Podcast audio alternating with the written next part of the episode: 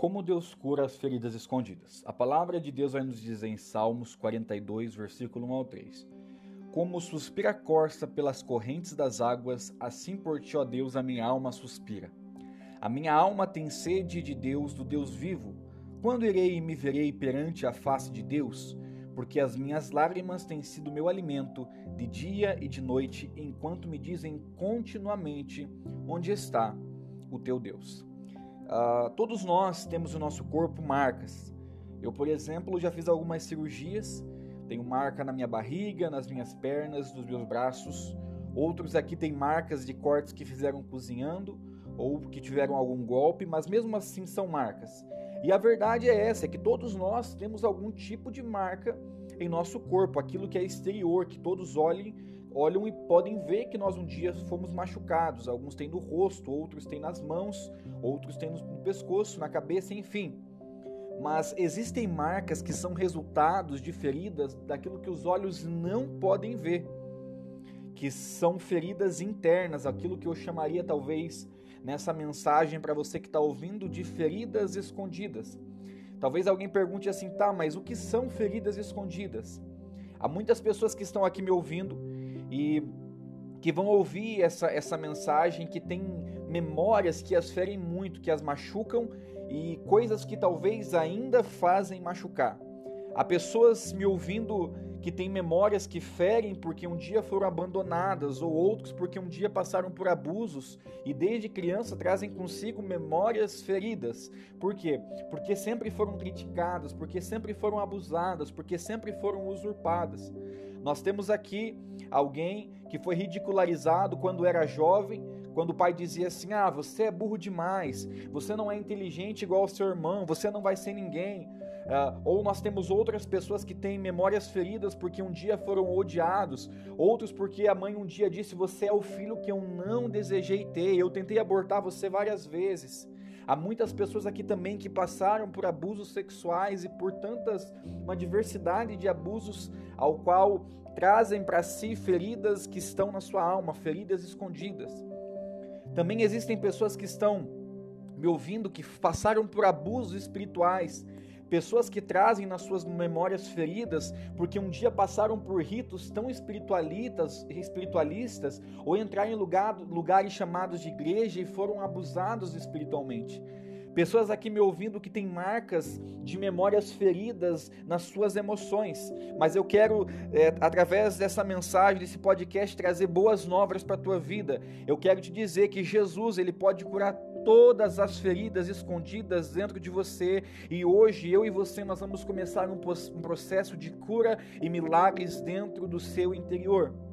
Em Êxodo 15, 26 diz assim: Se ouvirdes atentamente a voz do Senhor teu Deus e fizer aquilo que é reto diante dos seus olhos, e deres ouvidos aos seus mandamentos e guardarem todos os seus estatutos, nenhuma enfermidade virá sobre ti daquelas que eu enviei sobre os egípcios. Por quê? Porque eu sou o Senhor que te sera, querido ele é Jeová Rafa, o Deus que cura, o Deus que restaura, o Deus que pode fazer a sua vida mudar, a sua ferida ser sarada, cicatrizar e você levar uma vida boa e feliz aqui em diante.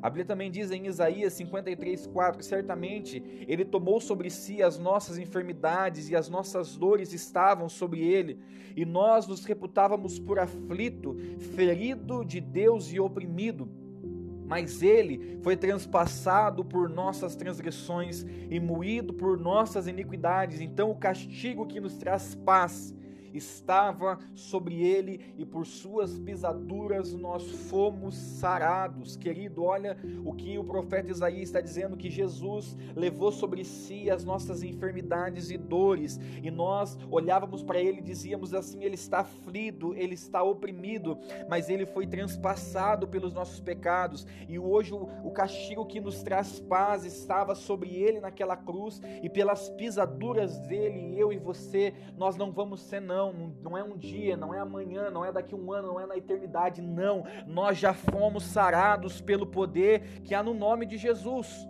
Nós já fomos, diz assim. Agora, qual é o caminho para a cura das memórias feridas? A primeira coisa que você precisa entender é que para que você tenha o seu emocional sarado, para que você seja uma pessoa curada das suas memórias feridas, é abra o seu coração. Salmos 39, Versículo 2 e 3 diz assim: Então emudeci em silêncio e calei-me acerca do bem, e a minha dor se agravou. Querido, então toda vez que tu fechar o teu coração, todas as vezes que você fechar a sua confissão, a sua dor ela vai se agravar.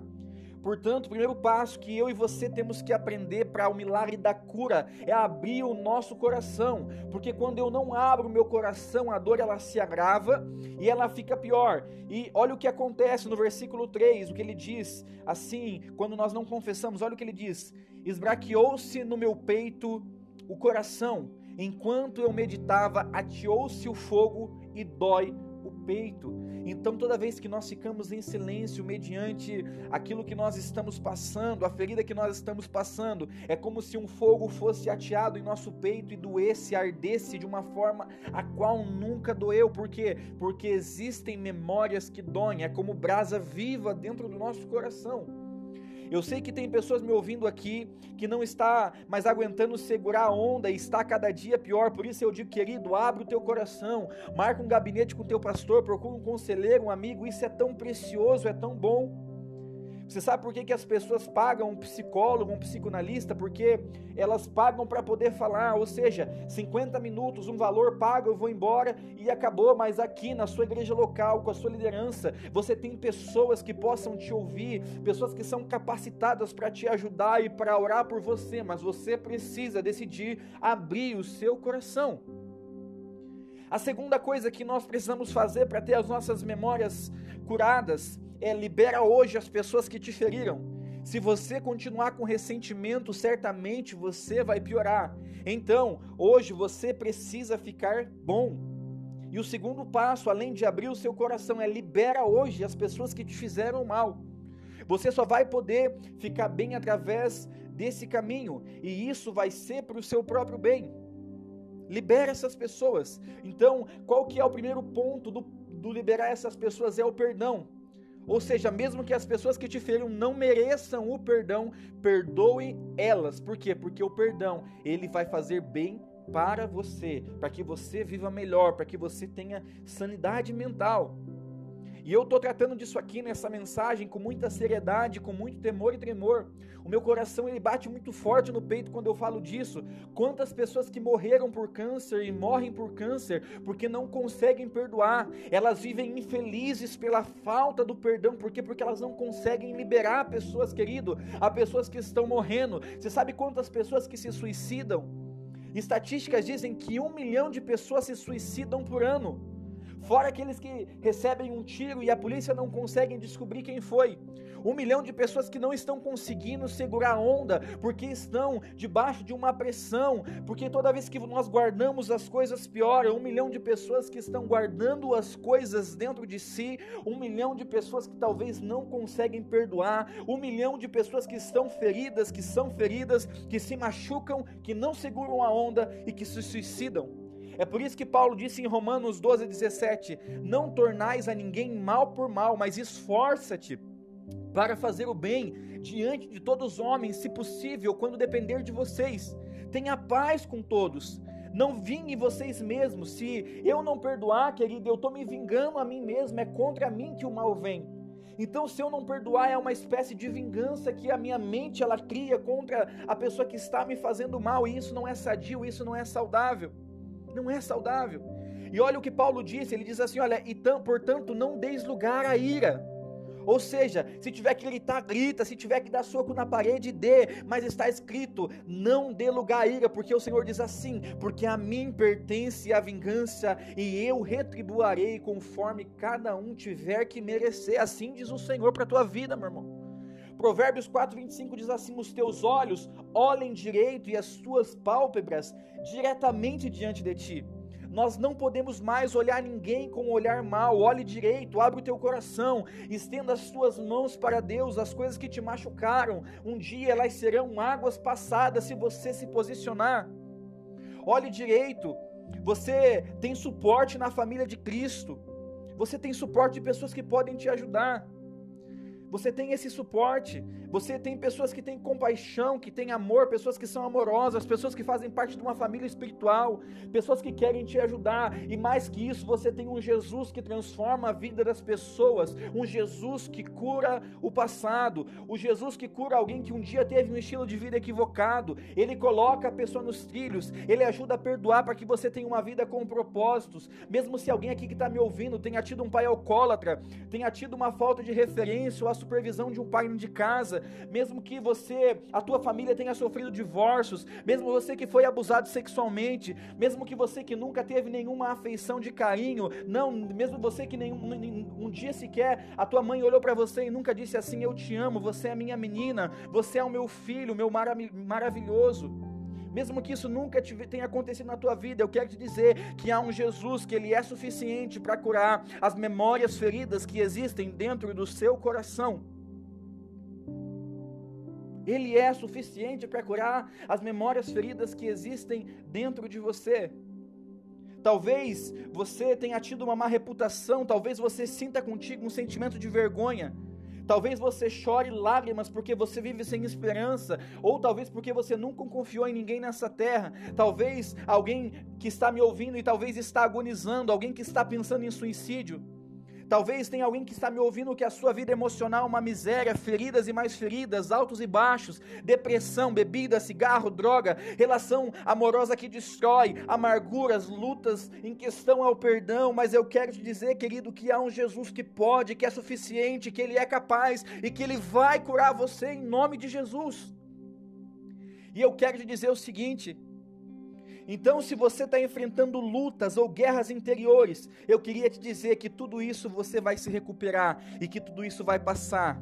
E é neste lugar que você vai ter cuidados de, um altar apostólico e profético para vencer na sua vida. É justamente na sua ferida onde um altar profético e apostólico vai te ajudar, seus pastores, seus líderes, as pessoas que estão contigo. Não, querido, não é mais o álcool, não é mais a pílula, não é mais o calmante. Jesus é aquele que te salva, que te cura e que te liberta. Aquilo que o mundo tem para te oferecer é sempre temporário. Porque acontece que quando nós estamos tão feridos, nós buscamos no mundo respostas, é, é, é, respostas temporárias para situações que são permanentes. E situações permanentes nós resolvemos com aquilo que é eterno, e Jesus é eterno. Jesus, ele é eterno, e quando nós buscamos saída em coisas superficiais, as coisas só pioram.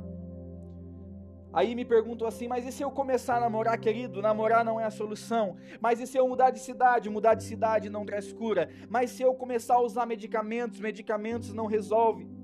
E é por isso que o profeta Isaías disse em Isaías 65:17, porque eu crio novos céus e nova terra, e não haverá lembrança das coisas passadas, e jamais haverá memória delas, querido Jesus, Ele está dizendo que Ele vai criar na tua vida novos céus e nova terra, e não haverá lembrança de nada, mais nada que te machuca, que te fere e que te agonia. Eu gostaria de orar com você. Senhor Jesus, nós oramos, Pai, por cada pessoa que está ouvindo, Senhor, esse podcast. Senhor, eu não conheço, Senhor, o coração deles, nem sei, Pai, o que eles estão passando, mas eu conheço a Ti, Pai. Eu ando com o Senhor, Jesus. Eu sei, Pai, que o Senhor é suficiente para derramar cura, para derramar restauração na vida de cada irmão, Pai. Eu oro a Ti, Pai, pedindo a Ti a provisão, Senhor. Que as feridas que estão escondidas na alma, Senhor, possam ser curadas e que a alegria possa voltar. Aonde há luto, Senhor, haverá alegria. Senhor, onde há tristeza, haverá alegria. Onde há morte, Senhor, haverá vida, porque o Senhor é o Deus que é suficiente para fazer infinitamente mais daquilo que pedimos ou pensamos. E é por isso que nós te agradecemos. Em nome de Jesus. Amém.